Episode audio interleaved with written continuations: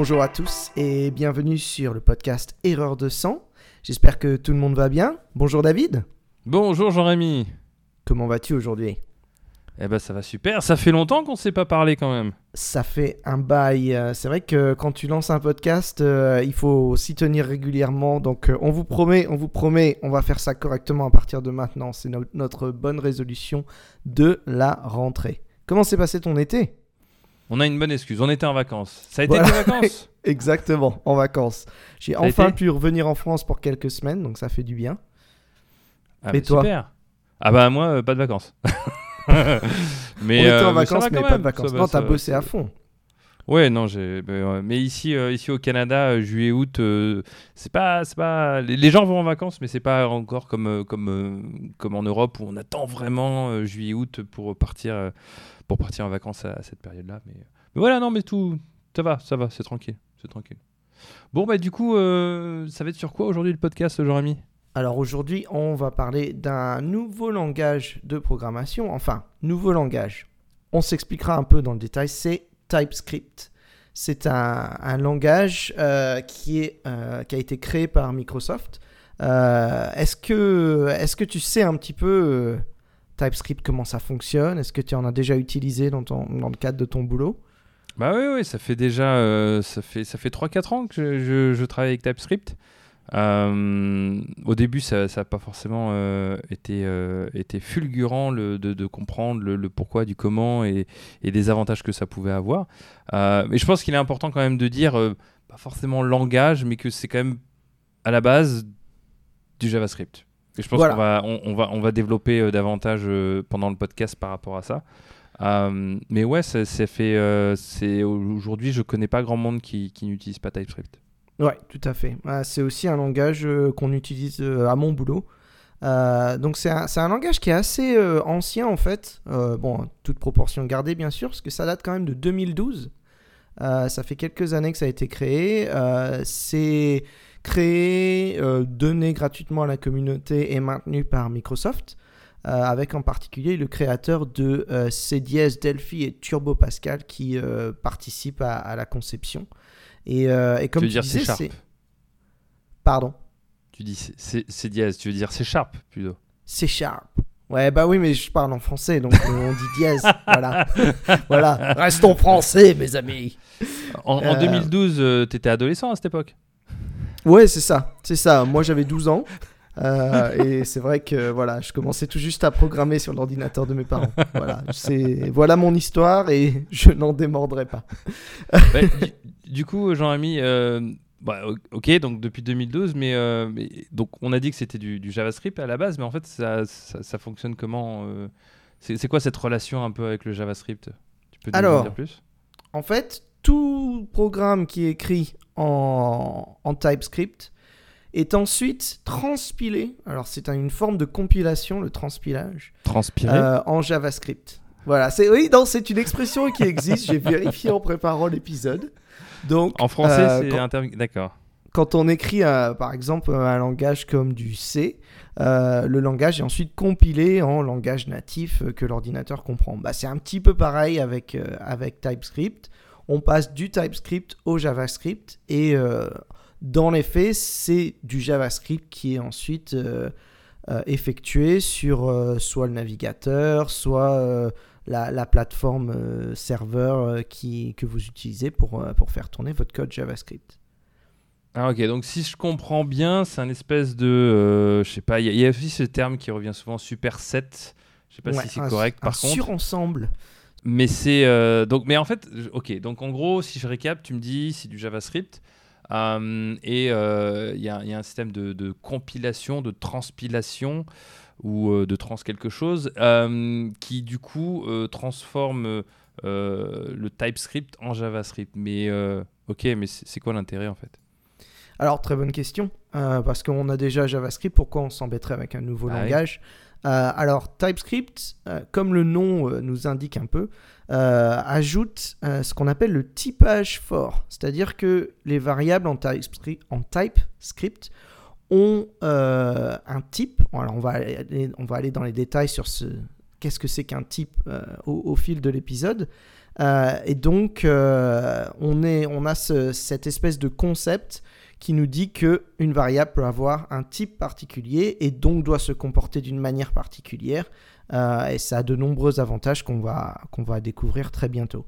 Et puis, on a aussi des fonctionnalités avancées qui n'existent pas ou qui n'existent pas dans tous les navigateurs, euh, qui sont aussi transpilées d'une manière euh, qui soit compatible avec le, plus grand euh, nombre de, navigateurs possible. donc, quand on passe du TypeScript au JavaScript, tout ça est, géré par le moteur de, TypeScript.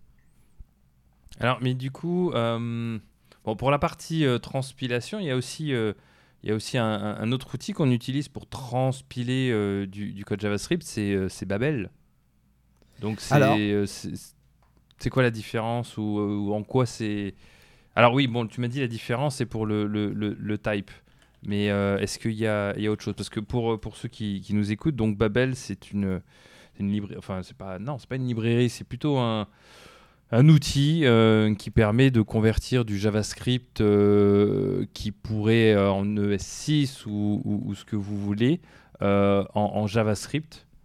puisque on le rappelle, tu le disais très très bien, mais les navigateurs comprennent un, certain degré de JavaScript, mais le JavaScript il continue d'évoluer très très rapidement et, et, tout ce que, ce que le langage permet euh, n'est pas forcément compris par tous les navigateurs. Donc depuis déjà pas mal d'années, on a toujours besoin de passer par ce processus, enfin toujours, c'est pas une obligation, hein, mais euh, si l'on veut utiliser des choses qui viennent de sortir dans le langage JavaScript et qui ne sont pas encore supportées dans le navigateur, on va toujours avoir ce système de, de, compilation, de transpilation. Euh, voilà. Donc c'est un, peu, un, peu, le même système. Babel, c'est un, un compilateur JavaScript qui permet de, de passer euh, de certaines versions de JavaScript à d'autres pour assurer cette compilation.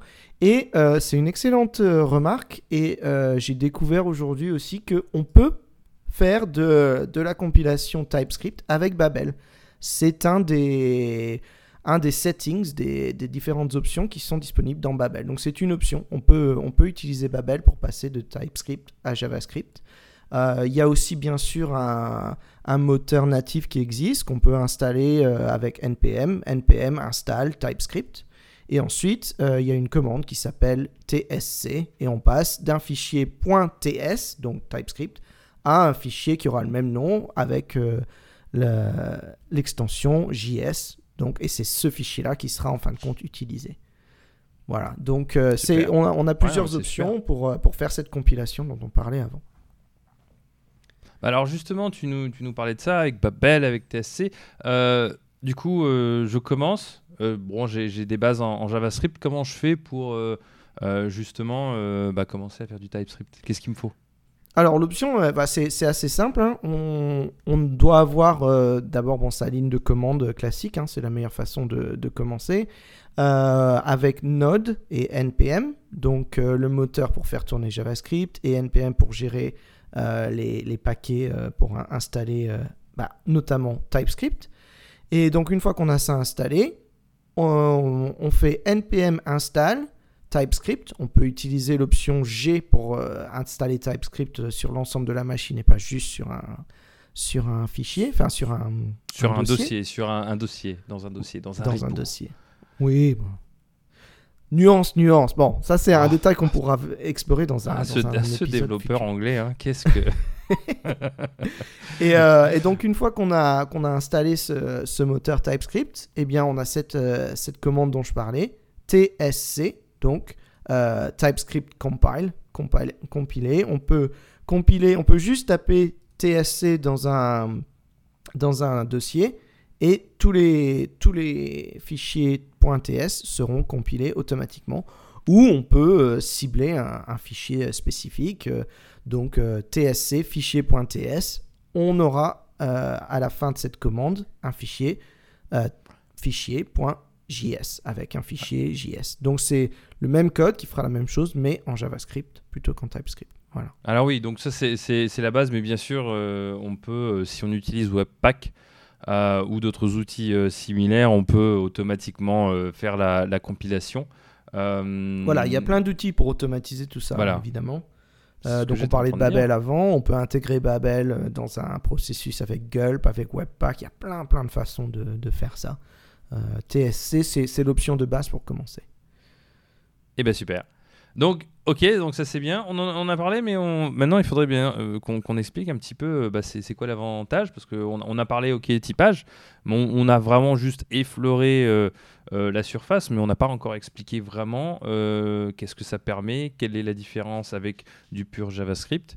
donc, c'est quoi la première chose qui te vient en tête Quels sont les avantages d'utiliser TypeScript selon toi?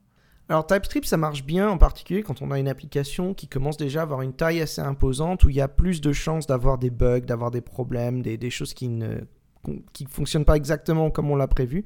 Ça permet d'avoir un code qui est un peu plus propre, un petit peu plus cohérent. Et donc plus votre application euh, augmente en taille, plus c'est mieux c'est d'avoir euh, quelque chose d'un petit peu plus propre avec plus de contraintes, un code plus facile. attends, attends, attends, j'ai une question là parce que ça veut dire que si j'ai une petite application, euh, je n'utilise pas TypeScript? Tu peux, tu peux toujours. Mais après, est-ce que vraiment tu as besoin de t'embêter avec cette, cette, euh, cette, étape supplémentaire de la compilation pour faire ta petite application euh, pour la boulangerie de ta grand-mère? Je suis pas sûr que ce soit forcément nécessaire. Mais on peut en débattre. On peut en débattre. On peut en débattre. On peut en débattre. Alors, moi, je, je t'avouerai que j'avais la même perception que toi il y a deux ans. Euh, et, au fur et à mesure, euh, à force de travailler avec TypeScript, bon, c'est mon expérience, euh, à force de travailler avec TypeScript, je me suis rendu compte que, bah, au final, ça, même, en étant petit, ce que je pensais être une. Ah non, c'est pas nécessaire, en fin de compte, n'était pas forcément une surcharge en plus. Et je pense que c'est au niveau de la maîtrise. Euh, moi, j'ai beaucoup de templates que, que, je fais pour, euh, pour certains de mes projets où en fait TypeScript est déjà configuré. Et en gros, euh, dès, dès, dès, que je commence, c'est bon. Alors, ça, peut être discutable, on est, mais certains pourraient, pourraient voir ça éventuellement comme ah, c'est pas forcément nécessaire. Moi, c'est plus pour avoir une certaine confidence. et, et, parce que, en fait, même si je crée une petite application, alors euh, généralement, je vais toujours me servir au moins d'une API. Mm. Et donc, du coup, à partir de ce moment-là, euh, l'avantage, si tu utilises une API, surtout que tu ne connais pas forcément extrêmement bien, bah, l'avantage, c'est que quand tu vas écrire, tu vas avoir une suggestion de, du format de tes données, etc. Et donc, ça va te permettre d'aller un peu plus vite. Bien sûr, ça, dépend, c'est au cas par cas. Mais c'est vrai que moi, au, long, au cours des années, je me suis rendu compte que euh, bah, ça, pouvait aussi, même sur des petits, ça pouvait avoir aussi ses avantages. Alors, je pense que là, tu es en train de, de, mettre en lumière quelque chose d'intéressant, c'est-à-dire qu'une petite application, c'est relatif. Qu'est-ce que ça veut dire une petite application? Et c'est vrai que dès qu'on commence à, construire des choses un petit peu plus complexes, euh, l'exemple d'une API, c'est vachement intéressant parce que euh, ça ramène en fait au principe de base de TypeScript, c'est-à-dire que TypeScript permet de décrire voilà comment ma variable va être, voilà comment mes fonctions vont fonctionner, et toutes ces contraintes-là sont, beaucoup plus explicites et donc c'est vrai qu'on a quand même, on est un petit peu plus sûr de son code euh, et c'est vrai que ça, rend le code plus robuste et même pour des applications entre guillemets petites, euh, ça a des avantages euh, certains. Et en plus quand on a les templates déjà prêts pour faire la compilation comme tu le, mentionnes, bah tant qu'à faire, autant, autant s'y mettre quoi. Alors tu parlais de, variables et de fonctions, mais moi j'utiliserais plus le terme data. Parce que c'est vraiment, vis-à-vis de ça. C'est vraiment vis-à-vis de voilà quelles sont les données euh, que qui est attendu, quel est le format de données. Euh, c'est même plus correct, format de données qui est attendu. et au lieu d'être là à, aller dans, dans, un fichier pour aller vérifier, ah ok d'accord, donc c'est supposé être ça, bah, à partir d'un autre fichier et en utilisant les types ou interface, tu, Bref, on va, en parler un peu, un peu plus. Mais, euh, mais c'est vrai qu'il y a plus de prédictibilité. Je ne sais même pas si c'est un, terme français, mais de et, ça c'est quelque chose au cours des, années, je me suis rendu compte qu'il y avait euh, énormément d'importance et de euh, qu'il y avait énormément de conséquences également. C'est lorsque tu peut euh, dire ah bah, je sais ce qui va se passer ici, je sais ce qu'on va avoir ici, euh, bah, ça, ça, te permet beaucoup moins de problèmes, beaucoup moins de bugs, euh, bugs en général et, et, et, ça simplifie énormément les choses. Ouais, tout à fait. Et je crois que c'est effectivement quand on travaille sur un, un, programme, de toute façon, on manipule de la donnée. Et donc une fonction, une variable, de toute façon, au bout du compte, c'est de la donnée. Et plus les données sont décrites de manière explicite, où l'ordinateur peut détecter à l'avance s'il y a des problèmes, s'il y a une donnée qui n'est pas dans le bon format, etc., bah, plus c'est facile de, découvrir les, problèmes. Euh, l'avantage supplémentaire de TypeScript aussi, c'est que ces problèmes-là, non seulement ils sont découverts automatiquement parce qu'on a ces contraintes euh, sur nos données qui sont, qui sont claires, mais en plus, c'est découvert non pas quand le code est en train de tourner sur une application euh, en live, mais très souvent, c'est découvert avant à l'étape de la compilation. Donc c'est là que la compilation devient euh, utile, c'est-à-dire que le debugger automatiquement peut dire ah bah là je m'attendais à avoir euh, un, numéro alors que en fait je me retrouve avec peut-être une donnée qui va être euh, je sais pas moi une chaîne de caractères ou quelque chose comme ça. Et donc ça c'est vrai que c'est c'est le gros avantage de TypeScript pour des applications. Alors oui, c'est-à-dire que en fait TypeScript va, va analyser le code, euh, même pas forcément. Euh, euh, oui, enfin à la, à la compilation, mais c'est-à-dire que j'ai pas besoin de, j'ai pas, j'ai pas besoin de faire quoi que ce soit pour que TypeScript, TypeScript me dise ah il y a un problème ici, le format des données n'est pas respecté. Oui. On n'a ah, pas même avant la compilation, c'est vrai que quand on est dans VS Code par exemple, c'est très bien intégré dans VS Code évidemment puisque c'est un produit Microsoft. Euh, on a tous ces, toutes ces, petites, euh, ces petits messages d'erreur qui, qui viennent en disant attention, ça, c'est pas la donnée qu'on attend, etc. Et ça, c'est vachement pratique aussi. Bah, en fait, et, le terme en anglais, c'est pour ça que c'est pas forcément au niveau de la compilation que ça va se passer, mais c'est au niveau, on appelle runtime. C'est le terme qu'on va utiliser pour, euh, pour dire, voilà, le TypeScript, ça va être lorsque le, le, code tourne, pas forcément quand on va euh, construire toute l'application avant de l'envoyer euh, l'envoyer en production. Et donc ça c'est aussi une des, une des différences. Je pense qu'on on en avait parlé sur Twitter la différence entre euh, TypeScript et prop types. Et, les erreurs, les erreurs qu'on voit sur JavaScript souvent, on les voit comme tu disais au runtime, c'est-à-dire qu'au moment où l'application est réellement en train de tourner sur un navigateur. Mais en TypeScript, c'est un peu différent parce qu'on peut voir certaines erreurs avant même ce runtime. Et donc, euh, donc on a l'avantage, c'est encore une fois un code plus robuste et plus, plus solide et moins sensible euh, aux problèmes de, de débugage. En fait, je crois que j'ai inversé. Euh, tu avais raison, c'est compile time, pas runtime. Je, À chaque fois, je me Alors, plante. Pour clarifier pour nos C'est compile time et pas runtime. Désolé. On, a, on écrit le code, ensuite on a une compilation et ensuite on a une exécution. Donc on a compile time, compilation, runtime, exécution. En JavaScript, on n'a pas le, cette étape de la compilation. On passe directement à l'exécution. Et c'est pour ça que bon bah il y a, y a, un risque supplémentaire qui est introduit à ce niveau-là. Exactement. Désolé, je, je, mélange toujours les deux. Non, mais ça arrive. Super. Super. Oui. Euh, non, non, mais pas chez moi. C'est plutôt plus chez toi. Euh, donc ça c'est, super, c'est top. Euh, bah, je pense qu'on a, on a, on a, un peu traité l'ensemble des, des, bénéfices. Euh, donc du coup, on a parlé de tout ça. Euh, qu'est-ce que tu peux nous dire un peu plus par rapport au, type et euh, expliquer un peu ce que c'est et définir bah, ce que c'est en fait Voilà, bah, on, va, on va parler de, bah, de tous les types de variables qui... Enfin, de tous. Non, on va, on va regarder les types principaux de variables qui existent dans, dans TypeScript. et pour expliquer un petit peu à quoi ça correspond, pourquoi on s'en sert comme ça, comment ça marche, etc. Euh, donc on va prendre l'exemple des trois, ce qu'on appelle les types primitifs. Euh, et euh, on a string. Alors oui, ne, riez pas si vous entendez ce terme pour la première fois. String, c'est une chaîne pour les chaînes de caractères. C'est quand, même, mieux avec l'accent anglais, un string. Voilà, string, les, les, chaînes de caractères. On a number. Alors ça c'est assez spécifique à TypeScript. D'autres langages ont euh, tout un tas de, de formats de, de, chiffres Integer. Euh. Mais, euh, mais bon, en, en, primitif sur TypeScript, on a number. Oui, ça peut être integer dans d'autres langages. Integer. Bah voilà, dans d'autres langages, on a integer, on a float, on a plein d'autres euh, formats qui existent, euh, qui peuvent être euh, très variés. Sur TypeScript, ils se sont contentés de number, c'est tout. Hmm, c'est très bien, c'est suffisant. Oui, voilà, ça simplifie les choses. euh, on n'a pas forcément besoin de faire la distinction entre un, nombre à virgule flottante, euh, un nombre. euh, voilà, c'est pas nécessaire. Et puis, le troisième type euh, primitif qu'on a, c'est boolean. Donc, une variable de type boolean, de type vrai ou faux. Voilà, donc ça, ça permet de, de- savoir si bah, une variable est vraie ou fausse. Alors, ça peut, ça peut vouloir dire plein de choses.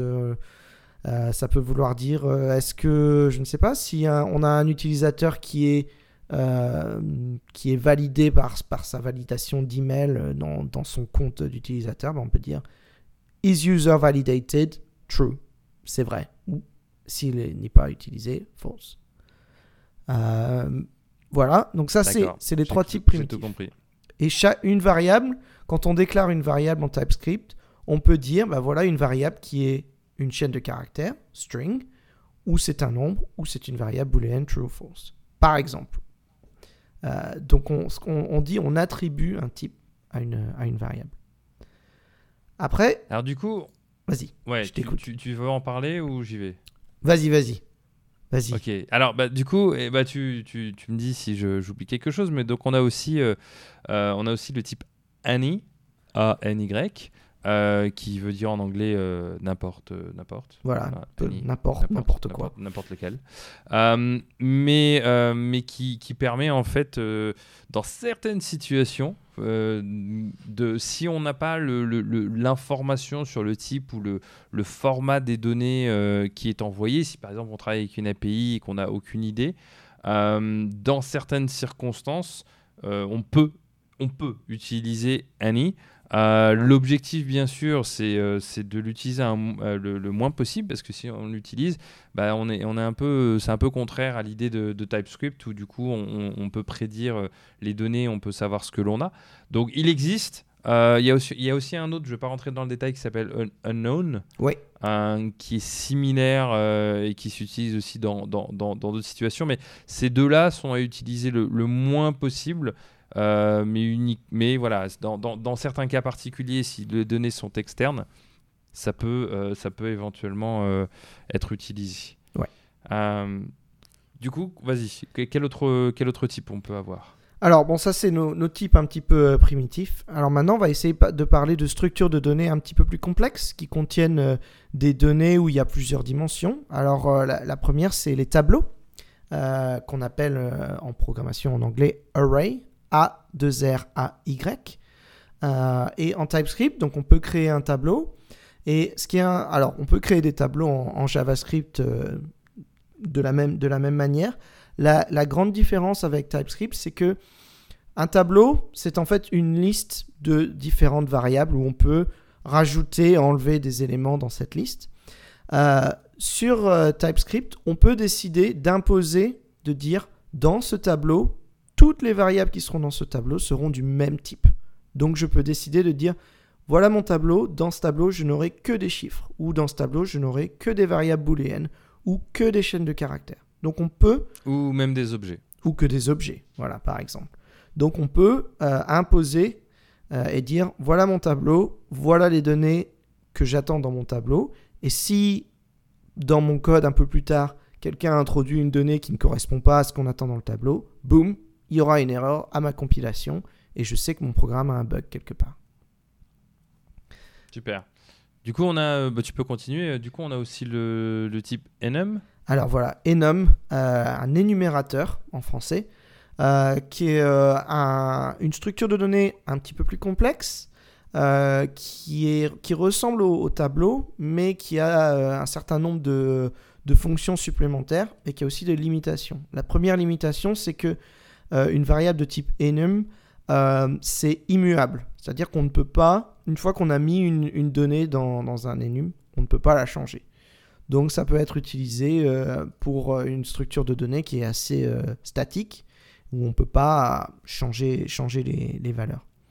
La deuxième chose qu'on peut faire avec un enum, alors ça c'est une, une fonctionnalité supplémentaire par rapport au tableau, c'est que on peut euh, commencer avec un énumérateur qui a un élément au début de, mon élément enum qui va dire voilà mon point de départ dans ma liste.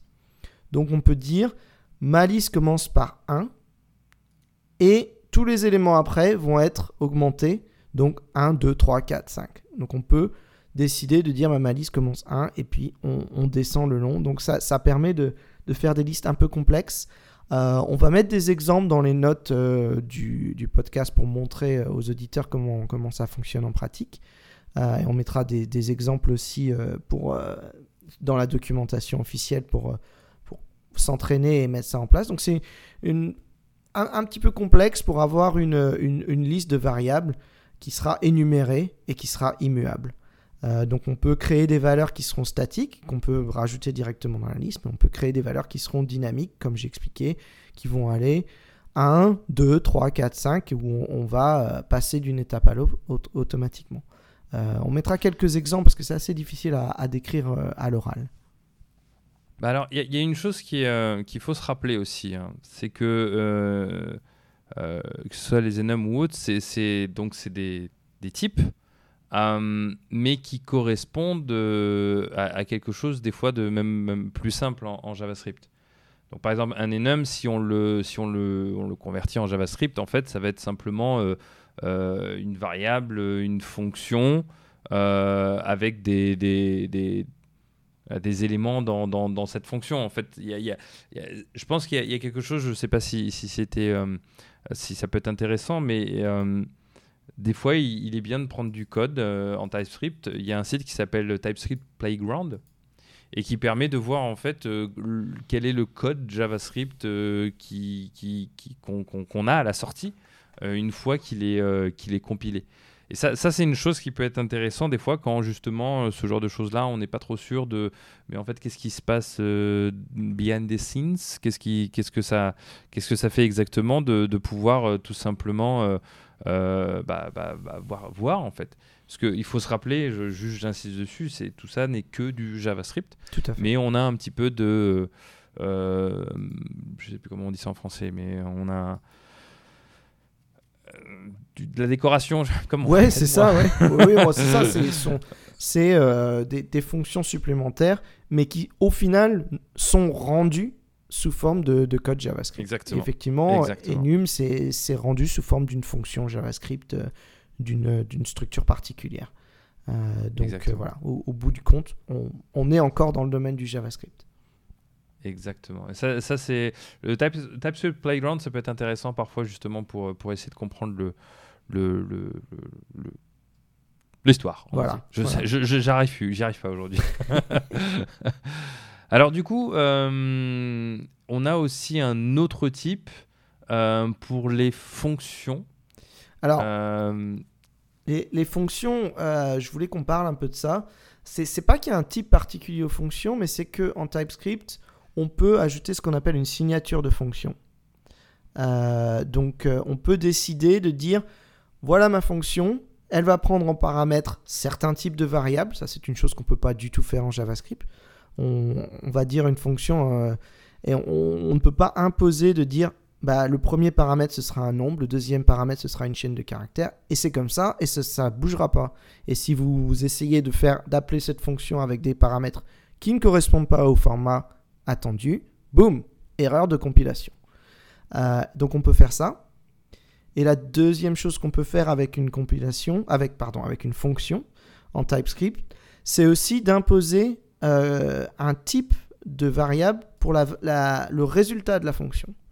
Donc on peut imposer de dire ma fonction, elle va rendre une variable de type nombre ou elle va rendre un type objet. Elle va rendre un type euh, chaîne de caractères, etc., etc. Donc encore une fois, euh, ça permet de débugger ma fonction. si ma fonction ne fonctionne pas comme on s'y attend et ne rend pas l'objet ou la variable qui correspond à ce qu'on attend, boum, erreur de compilation. Donc un exemple tout simple, c'est j'ai une fonction euh, qui prend euh, deux paramètres euh, de nombre, qui additionne ces deux éléments et qui du coup, bah, naturellement, devra nous retourner un nombre à la sortie, puisque ce sera l'addition de deux nombres. Exactement. Je, suis bon là, je suis, tu, c'est bon, j'ai J'ai l'assertif là, c'est. Exactement, certifié TypeScript, Master TypeScript, David. Ah, génial. Congratulations. Je rêvais de ça. je de ça. ok, et du coup, euh, admettons que euh, euh, pour une, je sais pas, une raison quelconque, on n'est pas sûr de, ce qui va être retourné, du format de ce qui va être retourné. Est-ce est qu'il y, a quelque chose qu'on peut utiliser?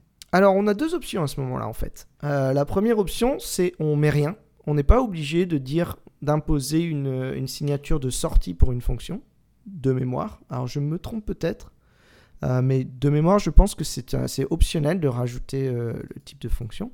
Et puis, bien sûr, la deuxième option, comme on, en a parlé tout à l'heure, euh, c'est d'utiliser any. Donc on dit, bah, cette fonction va rendre n'importe quel type de, variable. Mais bon, encore une fois, rajouter cette spécification-là, ça ne sert pas à grand-chose parce qu'on dit juste, bah voilà, c'est une fonction qui va rendre une variable. On ne sait pas ce qu'elle va rendre, mais elle va rendre quelque chose. Oui, dans, ce cas-là, il vaut mieux se forcer pour vraiment essayer de préciser quelque chose, sinon du coup bah, ça perd de son intérêt. Et on a surtout, on prend le risque de, créer des bugs euh, et de ne pas être capable. Ça, c'est souvent le problème avec Annie, c'est que si, si vous l'utilisez, le problème c'est que vous n'allez pas forcément, euh, enfin le compilateur ne va pas forcément détecter des erreurs. Et oui. C'est là où les bugs euh, bah, surviennent et que du coup euh, on se retrouve avec des problèmes par la suite. C'est trop permissif en fait. C'est-à-dire qu'on peut faire trop de choses et en fait c'est bah, des fois quand on permet trop de choses, bah, on fait les choses qui, qui, qui, vont après casser le programme euh, trois étapes plus loin. Et, donc d'ailleurs quand on fait du quand on, on fait tourner un linter sur TypeScript, il y aura des erreurs en disant attention, vous avez utilisé trop de fois des variables de type any, essayer de réduire ça et de préciser exactement de quelle variable on parle. Alors oui, sachant qu'on peut toujours euh, changer ces, règles, euh, ne l'a même pas expliqué, mais lorsque, en général, on, travaille avec du TypeScript, on va avoir un petit fichier tsconfig à la racine du projet dans lequel on va indiquer euh, bah, les options, certaines options, par rapport à comment, comment le code va être compilé, qu'est-ce qu'il va permettre, ce qu'il va Enfin voilà, par exemple, il y a une option, j'ai oublié exactement ce que c'est, mais qui permet, par exemple, euh, je sais plus en fait. Je, mais voilà, il y, a plusieurs options. Il faut regarder la documentation, tout est dedans. Euh, souvent, je reprends les, mêmes configs que j'ai l'habitude d'utiliser. Euh, euh, mais voilà, donc ça permet de spécifier un petit peu, un petit peu tout ça. Voilà, le type de compilateur. Si on exclut certains fichiers pour la compilation, etc. Oui, voilà, c'est ça. Il y a plein de choses qu'on peut, peut, choisir. Ok, donc, donc TypeScript, euh, TypeScript ça, ça a l'air quand même sympa. Ça, ça a l'air surtout euh, euh, d'un moyen d'éviter beaucoup d'erreurs, beaucoup de bugs, et aussi de, de, rajouter beaucoup de prédictibilité dans, dans, dans la manière dont je vais construire mes fonctions et la manière dont je vais manipuler les, les données. Voilà. Alors, du coup, je, je t'ai pas demandé, mais ça fait combien de temps, toi, que tu, tu en fais exactement du TypeScript? C'est assez récent euh, parce que nous, on, commence à s'y mettre tout doucement dans, dans mon entreprise, mais euh, c'est assez progressif. On a encore euh, une très très large portion de, de, nos programmes qui fonctionnent avec du JavaScript traditionnel, on va dire. donc on, a été formé à ce domaine-là parce que bah, il faut qu'on assure cette transition et, et pour toutes les raisons qu'on vient d'évoquer, comme on a une base de, de, code qui est très très importante, ça nous permet de, raffiner les choses, de faire les choses un petit peu plus, un petit peu plus, euh, un petit peu plus proprement. Donc ça doit faire à peu près euh, un an que je me suis mis, quoi, tranquillement.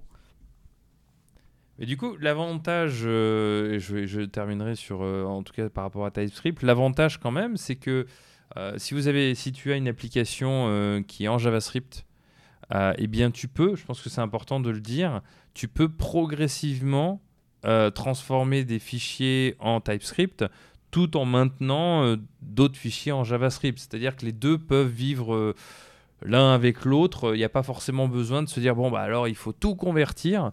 Donc ça permet justement une transition progressive qui, normalement, ne devrait avoir aucune conséquence bah, sur, sur le projet en lui-même. Absolument. Tu, tu, confirmes? Oui, c'est une très bonne remarque. On peut faire la transition de l'un à l'autre.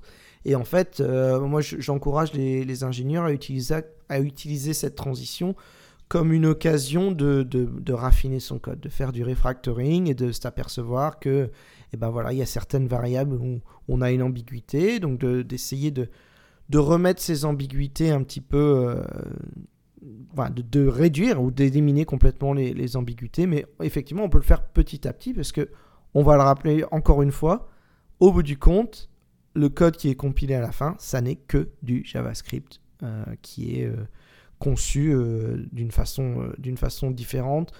Soit c'est écrit directement, soit c'est compilé, mais la logique, au bout du compte, qui est effectuée par le navigateur ou par le moteur JavaScript backend, c'est la même.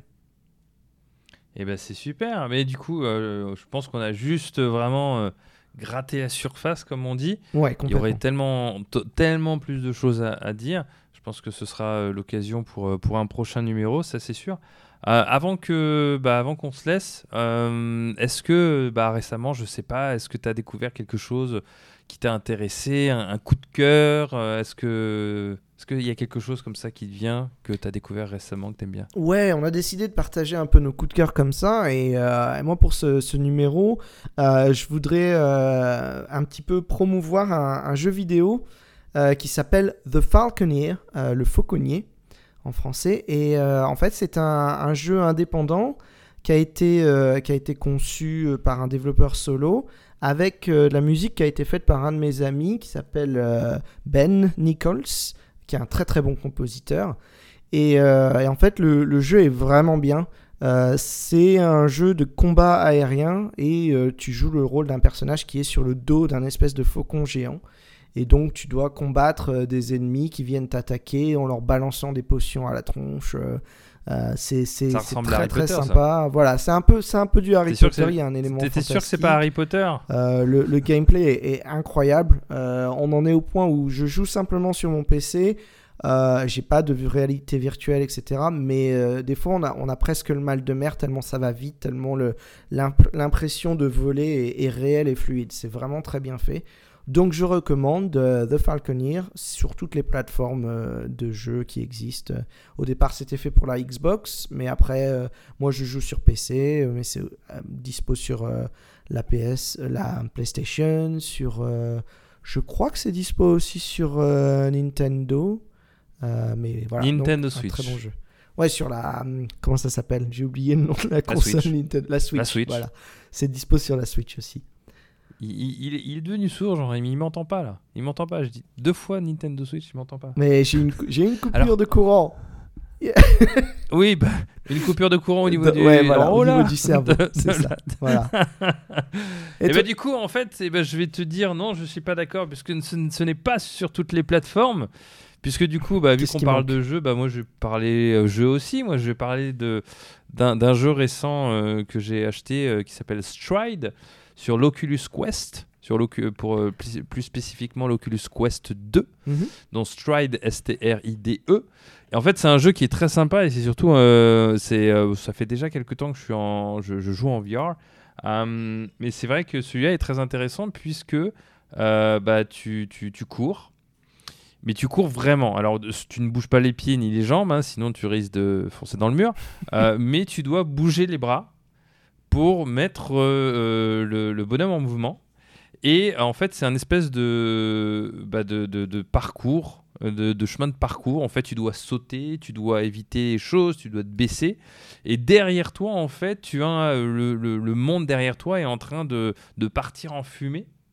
Donc en fait, euh, c'est voilà, c'est quelque chose où en fait tu es constamment en mouvement tu dois euh, sauter, aller dans tous les sens, monter sur le mur, euh, t'accrocher, etc. Et pas te faire bouffer par euh, je ne sais pas quoi qui, qui, bouffe le monde derrière toi.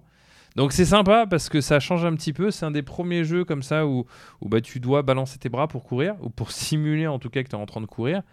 et, et c'est vraiment, c'est vraiment, vraiment sympa. Ça fait bien transpirer. Ce que j'allais dire, ça doit être pas mal pour l'exercice physique, ça. Ah oui, oui, bah, euh, l'Oculus Quest, il y a quand même beaucoup, beaucoup de monde qui, euh, qui ont acheté l'Oculus Quest depuis sa sortie l'année dernière, octobre 2020, euh, 2020, justement pour, pour les, pour les workouts. Et c'est vrai que ça, c'est une autre motivation. C'est une autre motivation, euh, mais c'est très sympa. Mais celui-ci est, vraiment. Euh, il est simple, il n'est pas extrêmement complexe. Les graphismes ne sont pas non plus. Euh, mais mais le concept est vraiment intéressant et assez sympa. Donc, voilà, c'était un peu mon, coup de cœur d'il y a une semaine, 15 jours. Super. Voilà, voilà. Ah, très bien. Donc on vous recommande euh, Stride sur l'Oculus Quest. Ça ne marche pas sur euh, le premier modèle. C'est il faut l'Oculus Quest 2. Ah, il faut le 2 D'accord. Ouais, bon, oui, bon, si, si. Achetez le 2. Le 2 est le meilleur que le, le 1. ça, Ouais, c'est ça. Je vois sur le site que c'est disponible sur le, le Quest, mais bon, effectivement, il vaut mieux acheter le deuxième, euh, le deuxième modèle. hein, Oui, c'est que le Quest, que- euh, c'est que le Quest 2. ouais, ouais, Il y, a, il y a beaucoup de jeux qui sont faits euh, de plus en plus. hein. Le, le Quest 1 l'année prochaine, je pense que il y aura plus trop de jeux qui, qui feront l'effort de, de- de supporter le 1. Euh, et, euh, et voilà, et on, c'est, voilà, super, génial. Super. Bah écoute, euh, c'était, c'était sympa. Merci beaucoup hein, de, bah, de cet échange sur TypeScript. Ouais, je pense qu'effectivement, on n'a pas fini d'en parler. Il y a beaucoup de choses à, à explorer. Si vous avez, auditeurs, quelques questions ou des, des choses que vous voulez qu'on aborde sur le, sur le sujet de TypeScript, n'hésitez pas à nous, à nous poser la question. Bah, les gens peuvent nous contacter sur Twitter. Si vous allez sur erreur200.com, de toute façon, vous avez euh, nos coordonnées, nos Twitter, donc euh, n'hésitez surtout pas. Euh, et, on va se retrouver, je pense, très bientôt pour un nouveau sujet web tech. Tout à fait. À très bientôt. À très bientôt, JR. Salut. Ciao, ciao.